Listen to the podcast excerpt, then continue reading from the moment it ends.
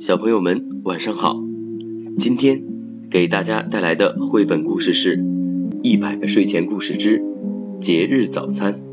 万众期待的冬季假期终于开始了，能在一年中最寒冷的季节里享受愉快的假期，可以说是对一年辛勤劳动最好的奖励。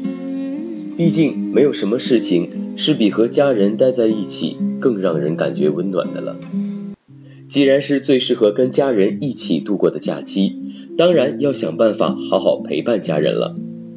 安娜和雪宝怎么会错过这样的好机会？他们一大早就在厨房忙活了。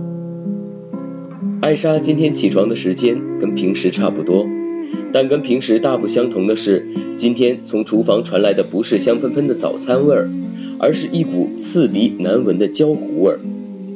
她赶紧跑到厨房。发现原来是安娜和雪宝这两个调皮鬼在里面。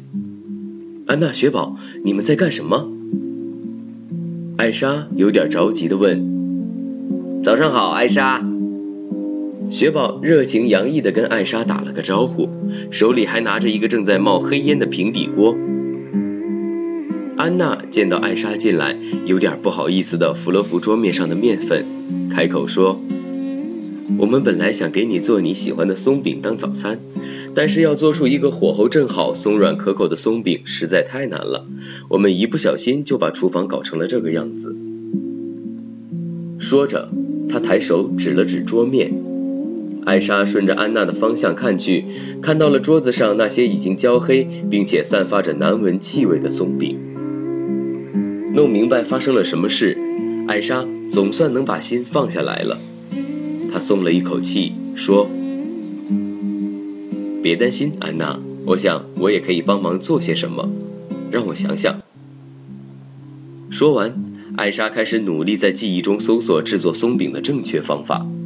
她记得小时候妈妈带她做过一次松饼。看到艾莎陷入了艰难的回忆中，雪宝气定神闲地说：“艾莎，放松点，其实有很多松饼已经快要做好了。”然后他指了指天花板，艾莎不解的抬头望去，惊讶的看见天花板上粘着许多半生不熟的松饼。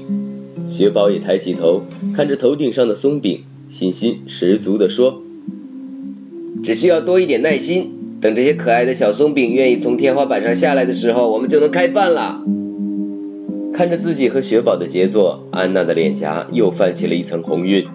他本以为艾莎会责备他，没想到艾莎只是捂着嘴巴笑了一会儿，然后说：“看来这将是我最难忘的节日早餐了。不仅有铺天盖地的松饼可以吃，还能进行人生中第一次厨房清理。不过吃完早餐以后，咱们要把那些半生不熟的松饼烘烤成功，再送去给城堡里的其他人品尝，让大家都能感受到你们的心意。”安娜和雪宝十分愉快地接受了艾莎的提议，有劳动，有合作，有分享。安娜和雪宝觉得这个冬季假期既充实又圆满。今天的故事就到这里了，欢迎点击并关注我的主页，更多的好故事期待您的收听。小朋友们再见喽！